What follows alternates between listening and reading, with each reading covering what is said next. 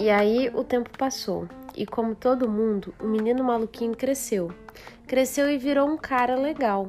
Aliás, virou o cara mais legal do mundo, mas um cara legal mesmo. E foi aí que todo mundo descobriu que ele não tinha sido um menino maluquinho, ele tinha sido um menino feliz.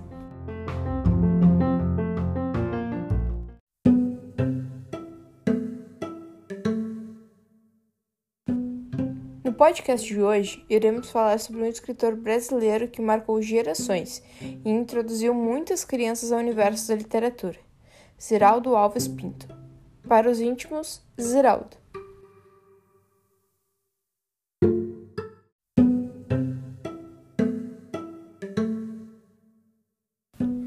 O mineiro nasceu na cidade de Caratinga, no ano de 1932. Aos seis anos de idade, os seus desenhos foram publicados no jornal Folha de Minas. Com 22 anos, Ziraldo começou a trabalhar no jornal Folha da Manhã, o atual Folha de São Paulo. Três anos depois, começou a trabalhar na revista o Cruzeiro. Foi no mesmo ano que Ziraldo concluiu a sua graduação na área do direito. Em 1960, realizou um marco na história brasileira enquanto artista gráfico. Lançou seus primeiros quadrinhos coloridos e escritos por um autor só. Trata-se da revista Turma do Pererê. Apesar do enorme sucesso que fez na época, a revista foi cancelada, pois os militares consideravam subversiva demais. Juntamente com alguns nomes de destaque no cenário artístico brasileiro, como os cartunistas Jaguar, Milor Fernandes e Enfio, além dos jornalistas Tarso de Castro e Sérgio Cabral, Zeraldo participou do jornal Pasquim, que foi um seminário alternativo, o qual desempenhou um papel importante na oposição ao regime militar e se tornou uma espécie de porta-voz da indignação da população brasileira.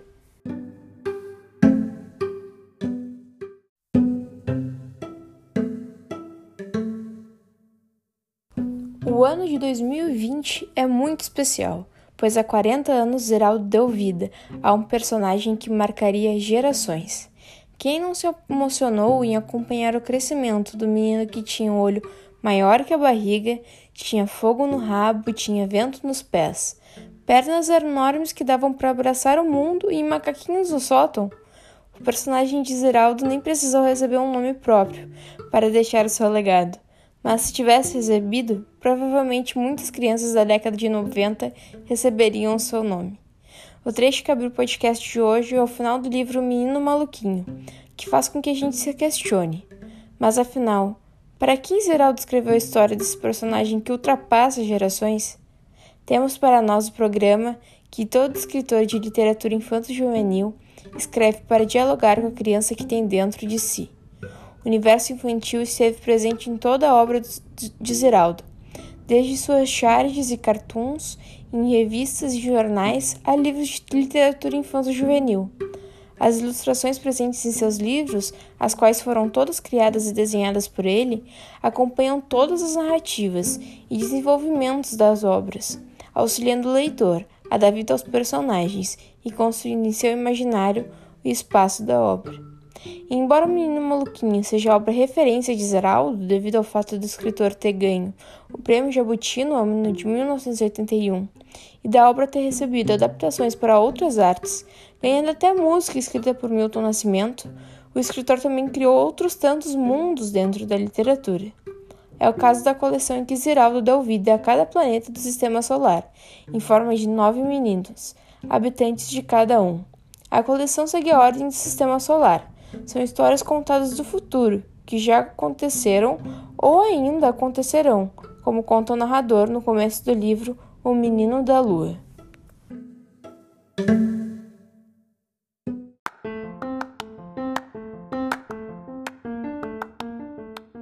Esta história que você vai ler aqui, quem me contou foi um menino que vive no futuro, num futuro muito distante mesmo, o mais distante que se possa imaginar. Para gravá-la, viajei na minha máquina do tempo particular. Quando a ouvi, o menino que vivia nesse distante futuro me contava uma história que tinha acontecido no seu passado. Conclusão: o passado dessa história está também no futuro. Como a nossa história já está contada, mas ainda vai acontecer, me ocorreu que, para recontá-la, eu deveria usar um tempo de verbo que os gramáticos se esqueceram de criar. Os gramáticos não sabem que a gente pode viajar no tempo. Para contar histórias assim, já deviam ter criado o tempo de verbo que inventei, o pretérito imperfeito do futuro do indicativo.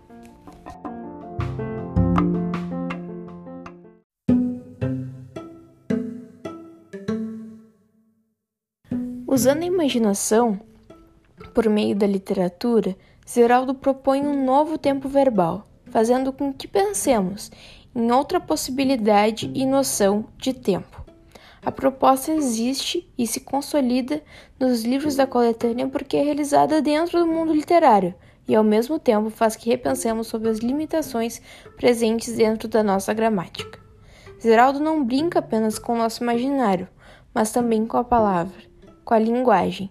Mais do que isso, ele recria, reinventa e brinca com uma das coisas mais cheias de vida da nossa sociedade, mas que teimam em deixá-la estruturada, cheia de regras e distante dos falantes a língua. E foi dando vida à professora muito maluquinha que Zeraldo criou uma personagem que sabia que ensinar estava além de regras, macetes matemáticos enfim, a famosa decoreba. Professora foi uma das obras de Ziraldo em que a personagem é adulta e faz críticas a certos arquétipos em nossa sociedade, neste caso, a escola. A professora muito maluquinha trabalhava com o imaginário e com as qualidades de cada aluno.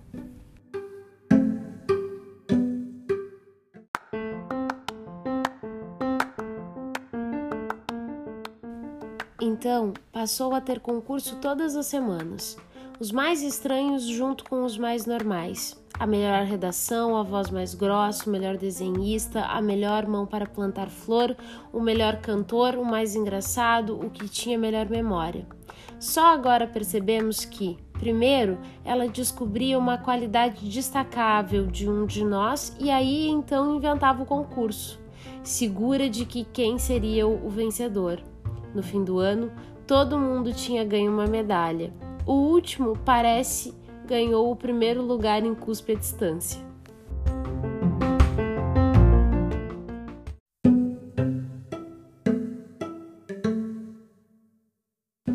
Nós da Paju nos despedimos por aqui, mas sem deixar um spoiler sobre a nossa próxima escritora.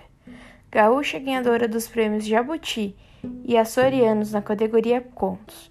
O nome do seu livro remete a uma fruta. Até a próxima!